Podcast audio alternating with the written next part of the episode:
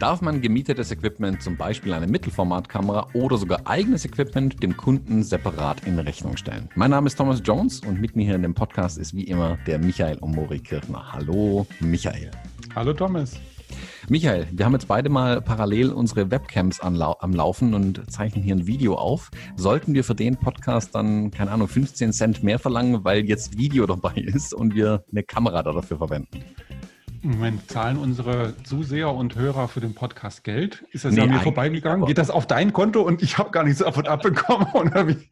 Aber es wäre die Einnahmequelle, hier jetzt ein paar Cent mehr zu verdienen. Aber ich glaube, du siehst es genauso wenig äh, als profitabel an. Äh, in dem Fall natürlich nicht, klar. Ne? Aber man kann diese grundsätzliche Frage, kann man ja durchaus mal stellen.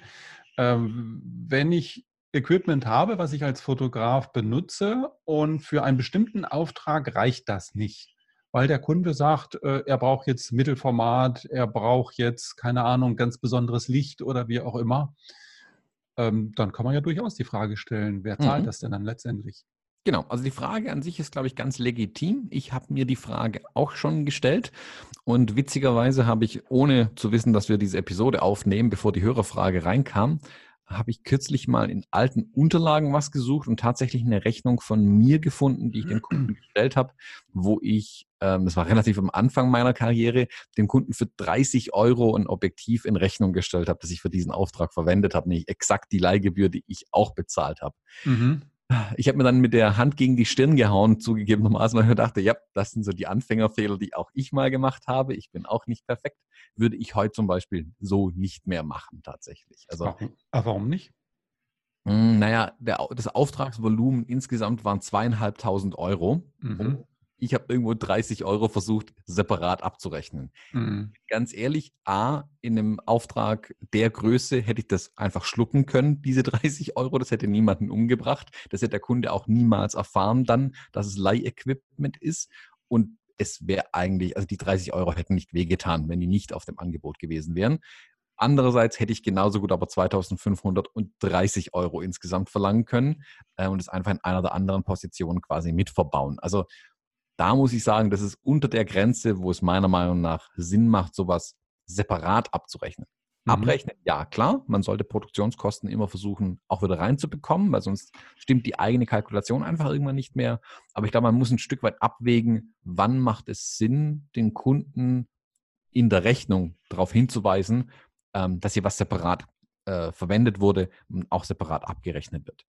Ja, die Frage ist ja letztendlich auch, interessiert das den Kunden überhaupt? Ist das genau. für den Kunden relevant, dass du das Ding ausleihen musstest und dass du da 30 Euro dafür bezahlt hast? Oder ist für den Kunden nicht vielleicht ganz äh, was anderes ähm, relevant? Ne? Also ich bin ja immer so ein Fan davon, eine Rechnung oder ein Angebot so aufzubauen, dass es kundenorientiert ist, dass es Leistung gegen Geld ähm, anbietet und zwar eine Leistung, die der Kunde braucht, wertschätzt und auch versteht überhaupt. Ne? Ob genau. du das Ding ausgeliehen hast oder nicht, ist dem doch egal.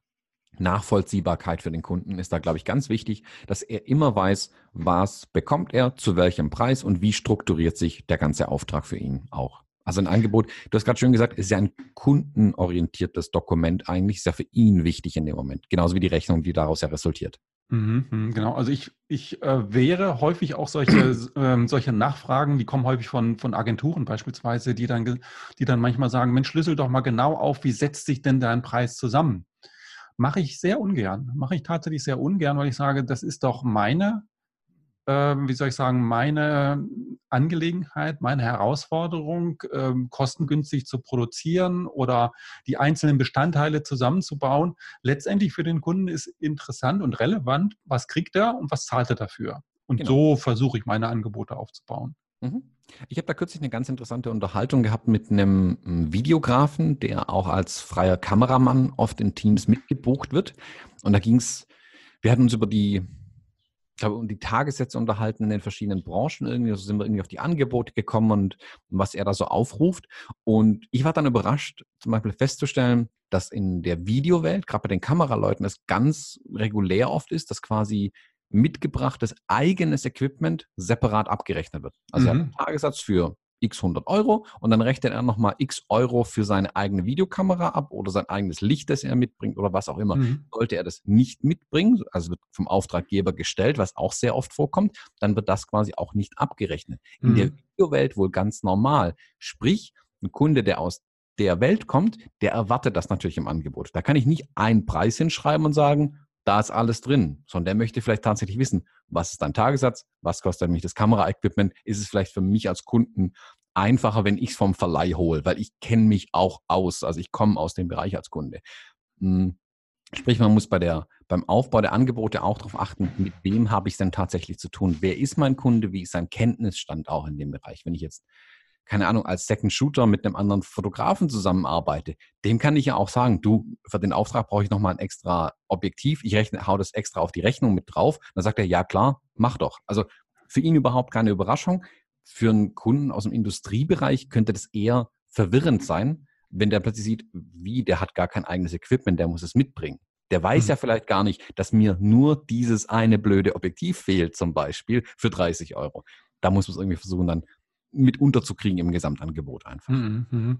Also ich möchte dann nochmal kurz darauf ähm, zurückkommen, was du gerade gesagt hast. Ganz wichtig finde ich auch wirklich, was ist marktüblich? Im Videobereich habe ich auch so erlebt, ist es offensichtlich tatsächlich marktüblich, dass Equipment extra abgerechnet wird. Und wenn das so ist und die anderen Videografen das genauso machen, dann ist natürlich schwierig zu sagen, nee, ich mache das aber ganz anders. Äh, dann werden die Kunden wahrscheinlich ein bisschen äh, überrascht schauen. Kann man auch machen, aber ist natürlich dann erklärungsbedürftig und die Frage ist, ob man das dann machen sollte. Das heißt, wenn es marktüblich ist, dann spricht ja nichts dagegen, das genauso zu machen. Bei Fotografen habe ich das eher selten erlebt. Also ich selber hab's. Habe ich das überhaupt schon mal gemacht? Ja, in Einzelfällen mal. Ich kann mich mal an eine Situation erinnern, wo wir mal für, für, für eine große Plakatwand geshootet haben und wo ich dann wirklich eine höher auflösende Kamera äh, mir ausgeliehen habe für diesen, für diesen Fall. Das habe ich aber vorher mit dem Kunden dann auch besprochen. Er hat gesagt, nee, wir brauchen wirklich eine sehr hohe Auflösung, weil das Ding in sechs mal acht Metern geprintet werden soll. Und dann habe ich ihm gesagt, mit welcher Kamera ich im Moment arbeite. Da sagt er, ja, das kann knapp werden, sollten wir auf Nummer sicher gehen. Das heißt, dann ist es auch eine ganz klare Kundenanforderung und das Ergebnis wird natürlich hinterher auch ein anderes. Und dann zahlt der Kunde auch den Mehraufwand, der dafür dann erforderlich ist. Genau. Auch da muss man vielleicht sagen, in der Fotografie ist es durchaus üblich, dass auch die großen Fotografen nicht immer nur eigenes Equipment haben. Also ich kenne Werbefotografen, die, die haben zwar große Aufträge, aber sehr punktuell nur. Und die holen sich dann für diese punktuellen Aufträge zum Beispiel eine Phase One oder eine Hasselblatt oder sonst irgendwas. Die mhm. wird dann. Also die hat ja nicht irgendwie das halbe Jahr im Schrank liegen und holt sie dann raus, wenn er sie braucht. Die liegt bei einem Verleihservice und er holt sie dort, wenn er sie braucht. Das ist mhm. für ihn finanziell einfach viel, viel besser, als das Ding ja zweimal im Jahr zu brauchen, dann kommt die nächste raus und dann kann er sie wegwerfen im Prinzip. Also mhm. ist nicht wirklich so, aber wir wissen, wie Fotografen sind. die holen sich dann gern was Neues. Also man muss da auch über die eigene mh, hm, Wirtschaftlichkeit bei solchen Sachen nachdenken. Aber auch da er baut seine Angebote dann nicht darum auf, dass dann da drin steht, er muss erst eine Kamera leihen. Das wird er nicht mal. Er baut es dann entsprechend so auf, dass es halt ähm, strukturiert ist für den Kunden, aber dass er nicht ganz so weit hinter die Kulissen blicken kann, wie sich das Ganze dann aufbaut. Mhm. Würde mich als Kunden auch nicht so sehr interessieren. Wenn ich so einen Fotografen buche, ähm, dann zahle ich, keine Ahnung, 10.000 Euro oder was. Ne? Und ähm, dass da drin dann steckt, dass er die Phase One äh, geliehen hat, äh, selbst wenn es drinsteht im Angebot, die einen Fotografen schreiben es rein, die anderen schreiben es nicht rein, interessieren tut mich hinterher, was steht unten unter dem Strich und was kriege ich an Leistung für das, was der Fotograf dort tut. Genau. Bei mir selbst ist es aber auch so, ich hatte schon Aufträge, auch wie du sagst, das, nicht mal einer im Jahr, also alle zwei Jahre kommt sowas dann manchmal vor, wo die Produktions, der Produktionsaufwand oder das Material, das benötigt wird, so anders ist als meine Aufträge, die ich sonst mache, dass ich tatsächlich zusätzlich viel zusätzliches Equipment brauche, wo auch relativ schnell klar ist dem Kunden, das, das kann nicht alles von dem sein. Also sei es ein größerer Lichtaufbau oder ein, auch ein spezielles Studio zum Beispiel kann ja der Fall sein. Das, also mhm. ein bisschen weg von Equipment, aber wenn ich natürlich ein Studio brauche, wo ich mit einer LKW-Rampe etwas anliefern kann, wenn mein eigenes Studio das nicht kann, muss ich ein anderes anmieten. Das kann ich dem Kunden aber ganz klar darlegen, warum es so ist. Also ganz klar, ja. Stock ist, habe ich halt keine Möglichkeit, da einen LKW dagegen zu fahren. Mhm, mhm. Dann baue ich das im Angebot aber auch entsprechend auf, dass ich wirklich sage, okay, was ist meine fotografische Kreativleistung, die ich erbringe als Dienstleister. Das ist dann mein Dienstleistungsposten.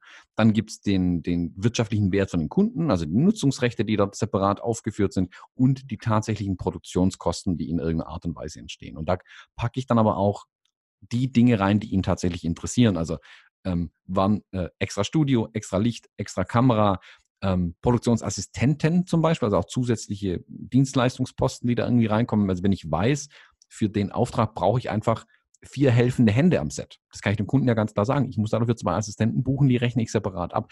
Das kommt mittlerweile tatsächlich sogar öfter mal vor, dass ich Assistenten mitbringe, ähm, die ich zubuche, einfach weil ich in anderen Städten unterwegs bin und nicht immer Zugriff habe auf die Assistenten, die ich sonst verwende, dass ich sage, okay, ich buche da jemanden, den rechne ich aber separat mit Ihnen ab. Der kommt dann nochmal on mhm. top. Das, das mache ich meistens nicht ähm, weil ich das selber entscheiden möchte. Ich möchte selber entscheiden, ob ich den Assistenten brauche oder nicht. Äh, wenn ich den mit anbiete, dann sagt der Kunde vielleicht, du, warum hast du einen Assistenten drauf? Das können wir doch auch ohne oder du kannst auch alleine machen oder was.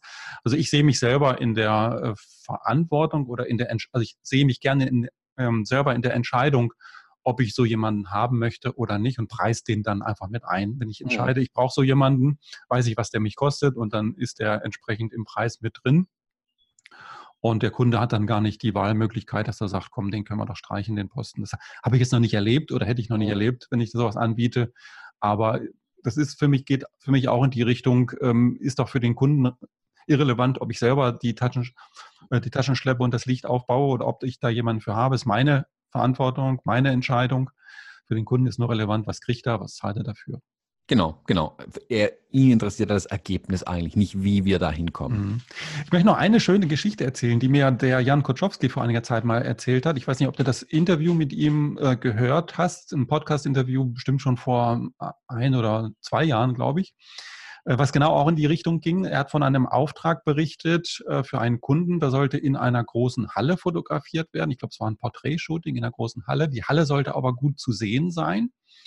Und die Situation war dann so, entweder hätte er extrem viel Lichtequipment mitnehmen müssen, um die ganze Halle auszuleuchten und, und die Person aber dann gleichzeitig auch. Das Lichtequipment hätte er dann ausleihen müssen und dem Kunden in Rechnung stellen müssen. Und er hatte dann die Alternative, dass er ähm, eine zum damaligen Zeitpunkt einmalige oder halt eine Kamera von Sony, eine A7 äh, keine Ahnung, die erste Version, damals wahrscheinlich war es, sich ausleihen konnte, die das ohne Licht hingekriegt hätte. Hm. Sein eigenes Equipment, selbst Mittelformat und so weiter, hätte das wohl nicht hingekriegt, aber die Sony hat das zum damaligen Zeitpunkt geschafft, hatte er aber nicht. Und er hatte noch diese, die, ähm, die Situation, die Sony konnte man auch nicht ausleihen. Das heißt, er hatte nur die Möglichkeit, sich die Sony zu kaufen. Mhm. Und dann hat er mit dem Kunden gesagt, hier, also wir haben entweder die Möglichkeit, das Lichtequipment äh, zu leihen, kostet so und so viel 1000 Euro, oder wir machen das äh, mit der Sony, die habe ich nicht, die müsste ich kaufen.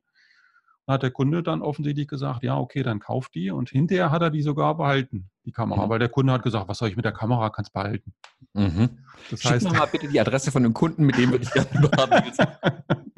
ich weiß nicht, ob der Jan das so erzählen möchte, welcher Kunde das gewesen ist. ist. Ist auch schon eine Zeit her. Es mhm. war halt zum damaligen Zeitpunkt, gab es keine andere technische Möglichkeit, als diese beiden entweder Lichtequipment äh, leihen für sehr viel Geld oder die Kamera kaufen. Kamera kaufen war offensichtlich günstig, günstiger sogar. Und dann haben sie den Weg gewählt und der Kunde hat gesagt, was soll ich mit der Kamera? Du bist Fotograf, behalte doch. Mhm. Na, dann ist ja gut. Dann ist gut. Ne? Fand ich jetzt auch eine sehr schöne Geschichte. Können wir mal in den Show Notes verlinken. Die Interview-Episode ist mhm. auch insgesamt eine sehr interessante Geschichte. Jan Koczowski ist ein Werbefotograf aus Frankfurt, der ähm, sehr ähm, der ist gut im Geschäft, der hat wirklich spannende Aufträge und er ist ein extrem cooler Typ. Das heißt, es macht auch spa echt Spaß, ihm zuzuhören. Mhm. Ja, da muss ich nochmal reinhören. Vielleicht habe ich die Episode schon gehört, aber das muss ich mir auf jeden Fall nochmal ähm, anhören. Ja, ich glaube auch gerade im Werbebereich, da unterscheiden sich die Aufträge oft auch massivst voneinander, weil die Anforderungen der Kunden ganz anders sind. Also ich, ich habe da in den Bereichen auch Kunden gehabt, da sind es manchmal Produkte, die kann ich in einer Hand halten. Das ist problemlos möglich. Und das andere muss ich wirklich ähm, mit einem Palettenwagen durch die Gegend fahren irgendwie. Und da ist natürlich immer die Frage, wofür ist mein Equipment ausgelegt? Ich glaube auch diesen Kunden oder den Marketingabteilungen bei den Kunden ist auch eher klar, ja, das sind vielleicht Spezialanforderungen manchmal. die wir da an die Fotografen stellen. Ähm, es gibt welche, die sind darauf eingestellt. Wenn jetzt aber unser Stammfotograf, der das bisher noch nicht gemacht hat, nicht darauf eingestellt ist, kommt da vielleicht was extra dazu. Wichtig ist da einfach einen guten Draht zu dem Kunden entwickeln und mit ihm darüber zu sprechen, warum welche Posten auf einem Angebot sind gilt genauso, da hat man schon mal drüber gesprochen, mit den Nutzungsrechten. wenn ich dem einfach nur ein Angebot rausschicke, wo irgendwie meine Stundensätze oder meine Pauschale drauf ist und dann nochmal ein Riesenbatzen Nutzungsrechte, klar, da fällt er natürlich erstmal rückwärts vom Stuhl, weil er damit nicht gerechnet hatte. Und für ihn es im ersten Moment so aussieht, als würde man ihn da doppelt abrechnen wollen. Mhm. Wenn ich mhm. es aber vorher erklären kann, dann mindere ich den Einschlag etwas von so einem. das ja. gilt in jeder Hinsicht. Immer, immer genau. mit dem Kunden so früh wie möglich, so offen wie möglich kommunizieren. Dann mhm. kann man viele Dinge vorwegnehmen, die dann vielleicht für Irritationen sorgen, mit denen man gar nicht gerechnet hat, weil man äh, wo man selber denkt, ist doch klar, ist doch selbstverständlich. Äh, nie vergessen, der Kunde steckt nicht so im Thema drin wie wir der macht nicht jeden Tag solche Aufträge, wie wir sie machen. Von daher ähm, reden, kommunizieren, Kunden verstehen. Genau. Und das können wirklich Details sein, die uns völlig ähm, offensichtlich erscheinen als Fotografen. Licht zum Beispiel ist so ein Punkt. Der Kunde versteht nicht, wie wichtig Licht für uns Fotografen tatsächlich ist. Also Lichtqualität, Licht, ähm, also wo ich wie viel Licht habe, wie steuerbar mein Licht auch ist. Der Kunde geht halt manchmal einfach davon aus, wir haben da so einen lustigen Blitz oben drauf, den machen wir auf die Kamera und dann leuchten wir damit eine komplette Industriehalle irgendwie aus. Er versteht es nicht und deswegen ist es ihm nicht klar, warum wir jetzt irgendwie, keine Ahnung, von pro Foto irgendwie für 15.000 Euro Equipment nachkaufen müssen, für, für, den einen Auftrag zum Beispiel, oder eben leihen müssen. Mhm. Man muss dem Kunden aber erklären, der Kunde ist meine Erfahrung auch immer froh, wenn man sich die Zeit nimmt, ihm die Dinge zu erklären, zumindest so darzulegen, dass sie für ihn verständlich sind. Also ich muss jetzt nicht haarklein erklären, warum die Pro-Foto-Blitze so toll sind und ich keinen anderen verwenden kann und ich genau den brauche und was ist eine Softbox und was ist ein Beauty-Tisch. Viel zu viel Information für den Kunden. Der Kunde muss wissen, deine Halle ist sehr groß, ich brauche da mehr Licht dafür, ich hole es von einem Verleih, das steht extra im Angebot drin, damit du auch weißt, was das kostet in dem mhm. Fall. Das kommt also nicht bei jedem Auftrag drauf. Und dann sagt der Kunde, aha, danke, verstanden, gute Information. Dann fühlt er sich auch abgeholt und er hat das Gefühl, mit einem Profi zu tun. Und dann ist er auch bereit, Profipreise zu bezahlen. Und mhm. genau das wollen wir. Wir wollen die Profis sein in dem Fall. Ja. Ich möchte noch mal einen anderen Aspekt ansprechen zum Thema Leih-Equipment. Ich bin äh, eigentlich, nicht nur eigentlich, sondern ich bin ein großer oder kein großer Fan von Leih-Equipment. Also es ist wirklich absolute Ausnahme, dass ich Leih-Equipment mal nutze. Ich kaufe mir entweder den Krempel sehr schnell, wenn ich es denn brauche, oder ich mache den Auftrag nicht. Mhm. Oder ich mache den Auftrag nicht. Wenn ich jetzt einen Auftrag kriege, wo ich mit Mittelformat fotografieren soll, ich mache den nicht, weil ich mir gar nicht, äh, weil ich mich gar nicht sicher und zu Hause fühle mit der Mittelformatkamera, die ich vielleicht vom Verleih holen würde.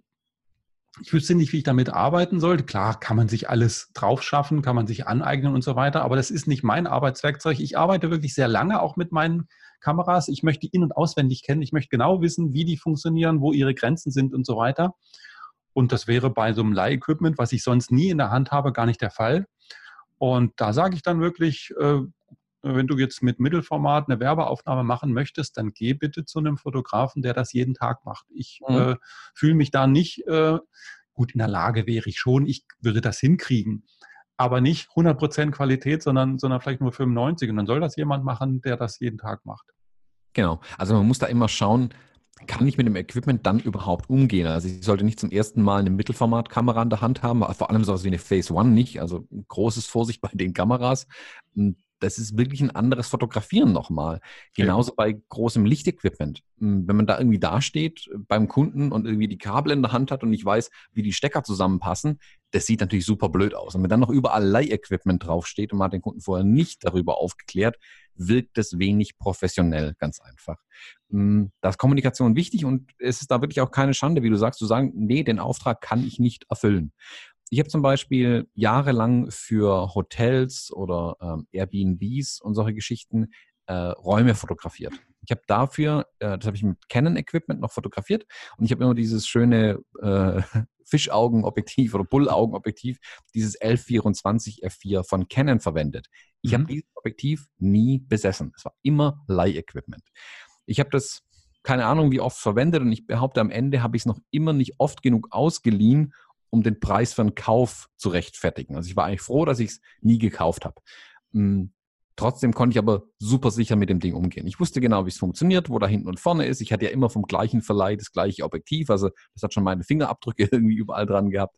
Dann ist es meiner Meinung nach auch kein Problem, wenn ich dauerhaft öfter mit Leihequipment arbeite und mich auch damit sehr gut auskenne, dann kann es, muss ich einfach wirtschaftlich abwägen. Macht es Sinn, das für mich zu kaufen oder macht es Sinn zu leihen? Anderes Beispiel ist zum Beispiel, wie du gesagt hast, wenn ein Auftrag kommt und ich weiß, hm, wenn ich mir dieses Equipment jetzt nicht leihe, sondern kaufe, kann ich es auch wiederverwenden. Oder ich habe den Ansporn, mehr Aufträge in der Art zu finden. Dann mhm. kaufe das Equipment, refinanziere es durch die Aufträge, die dann kommen. Also bei mir ist es zum Beispiel im Moment Video-Equipment, was ich nach und nach aufbaue.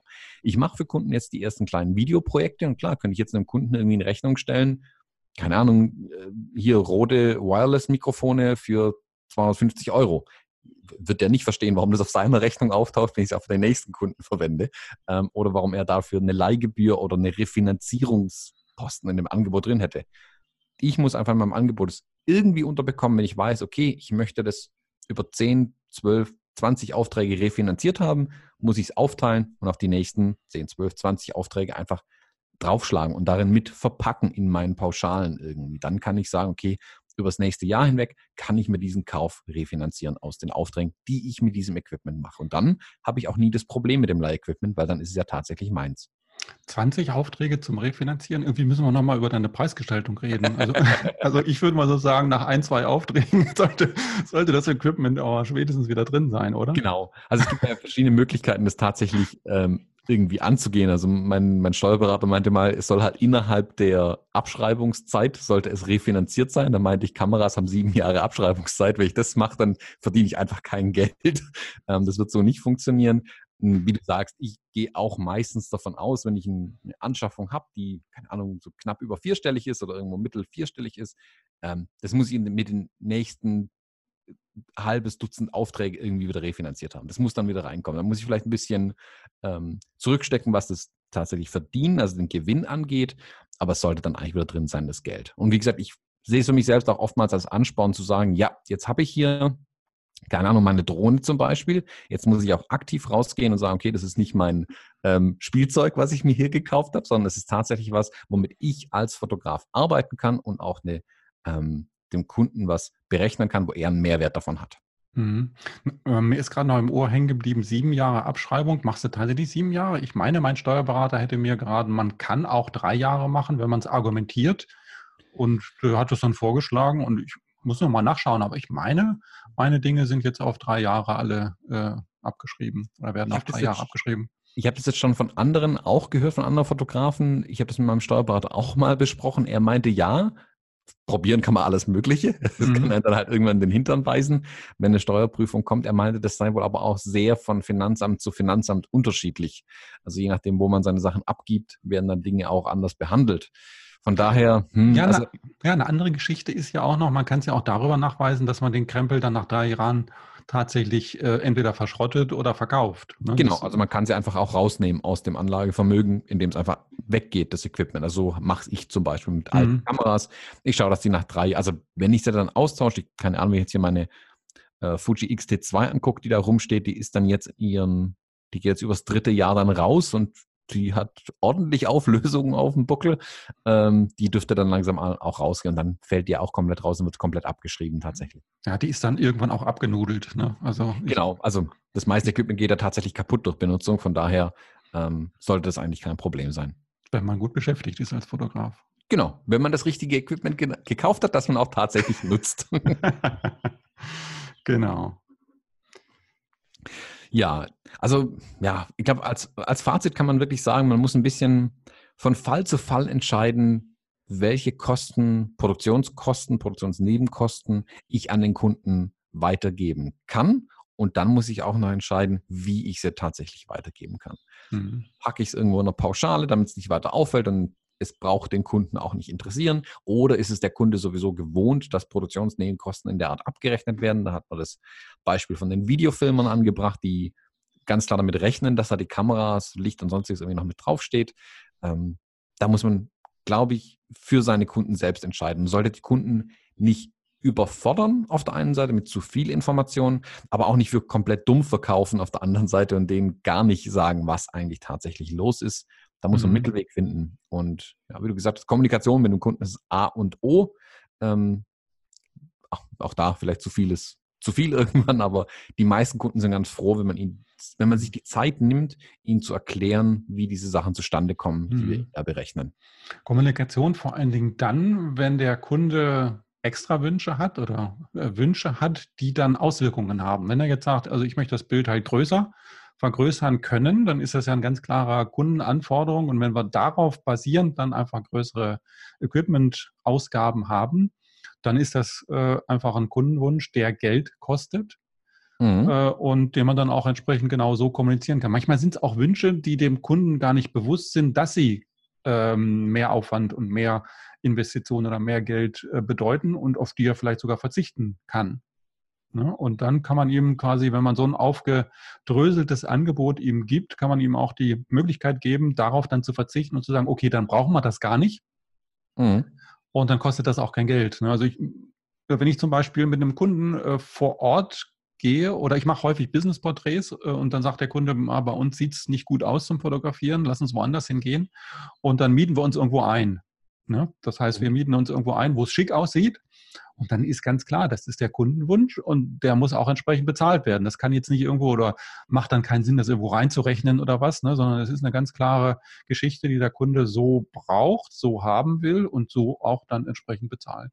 Genau, gewisses Maß an Transparenz ist da einfach gut und man kann auch manche Dinge sogar direkt an die Kunden abträgt. Das habe ich also auch schon gemacht, mhm. wenn ich eine ähm, Dreh- oder äh, Fotogenehmigung für bestimmte Locations gebraucht habe. Also mir fällt da die Stadtbibliothek in Stuttgart ein, wo das relativ hart geregelt ist, wälze ich zum Beispiel komplett an meine Kunden ab. Da dürfen die sich dann gerne drum kümmern ähm, da ich da schon gar Lust drauf habe, äh, mich darum zu kümmern, weil am Ende sonst ich ja den Vertrag mit der Stadtbibliothek schließen müsste und ich für die Einhaltung aller Regeln auch äh, verantwortlich wäre, also was Veröffentlichung der Bilder zum Beispiel angeht. Wenn ein Kunde unbedingt äh, so eine Location haben möchte oder Spezialwünsche hat, wo noch was abzuklären ist, wenn der Kunde dazu in der Lage ist, versuche ich es auch an ihn abzutreten oder ihn dabei zu unterstützen. Äh, erst wenn es gar nicht geht, mache es ich. Und dann bin ich aber auch so fair und sage dem Kunden auch, hey, okay, ich mache das zum einen, ich rechne aber auch das Machen ab. Projektsteuerungskosten sind da das, die genau. aber auch separat aufführen. Das ist nicht irgendwie Fotozeit, die ich hier verbringe, aber wenn ich im Büro sitze und irgendwie durch die Gegend telefonieren muss, das ist auch Zeit, die weggeht. Ganz genau, das kostet Aufwand und damit letztendlich Zeit und dann kommt halt nochmal ein kleiner Faktor obendrauf. Genau, so sieht's aus. Gut, dann, Michael, ich glaube, damit dürfen wir das Thema abgeschlossen haben. Jetzt muss nur jeder Fotograf und jede Fotografin immer noch selbst entscheiden. Aber wir wollten uns ja eigentlich streiten heute. Wir, das war doch das Ziel für die heutige Episode, dass ja. wir mal unterschiedlicher Meinung sind und uns streiten wollten. Haben ja. wir wieder nicht geschafft, oder? Nee, nicht ganz. Also da müssen, müssen die Hörerfragen noch ein bisschen gezielter werden. Also ich bin gespannt auf die nächsten, ob mal jemand eine Frage findet, bei dem wir uns so richtig in die Haare kriegen. Ja. Ähm, immer her damit. Die Hörerfragen finde ich super spannend auf jeden Fall. Bitte, bitte schickt uns eine Hörerfrage, die kontrovers diskutiert werden kann und wo ich mich mit dem Thomas endlich mal in die Haare kriegen darf. Genau. Sehr schön. Michael, bis dahin sage ich schönen Tag noch, äh, so friedlich wie wir jetzt miteinander sind. Bis zur Streitepisode dann in zwei Wochen vielleicht. Alles klar. Tschüss. Tschüss. Echtes Marketing für kreative Unternehmer. Mein Name ist Michael Omori Kirchner. Mit mir findest du einen klaren Weg zu einem authentischen und wirkungsvollen Marketing, das deine individuellen Stärken und Fähigkeiten berücksichtigt. Ich möchte dir jetzt ein bisschen was über mein Mentoring-Programm erzählen. Und zwar habe ich in den letzten sieben Jahren mehr als 1000 Menschen dabei geholfen, die Basis für ihr Business zu legen und ihre Kundengewinnung zu systematisieren. Aus diesen Erfahrungen ist jetzt mein Mentoring-Programm entstanden. Dabei führe ich dich fünf Monate lang durch ein erprobtes Programm, bei dem ich dir alle Werkzeuge beibringe, um dauerhaft und zuverlässig Kunden zu gewinnen, die deine Arbeit wertschätzen und gut bezahlen. Bei dem Programm geht es aber nicht nur um die Wissensvermittlung, sondern vor allem um die Umsetzung. Daher gebe ich dir regelmäßig Aufgaben, die du mit meiner Hilfe umsetzt. Fragen und Herausforderungen werden dadurch unmittelbar gelöst und du siehst sofort die Ergebnisse. Alle 14 Tage treffen wir uns dann zu einem Online-Meeting, bei dem du Feedback zu deinen Arbeitsergebnissen bekommst und dich mit den anderen Teilnehmern austauschen kannst.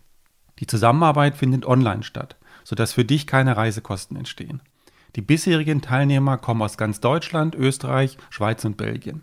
Und ich bin sehr glücklich darüber, dass die Stimmung in der Arbeitsgruppe immer sehr motivierend und mitreißend ist und dass sich die Teilnehmer gegenseitig unterstützen. Bisher habe ich vier Gruppen durch das Programm geführt. Die fünfte Gruppe wird demnächst starten. Wenn du dabei sein möchtest, schreib mir eine E-Mail oder ruf mich an. Die Kontaktdaten findest du auf der Website echtesmarketing.de. Mach etwas, jetzt!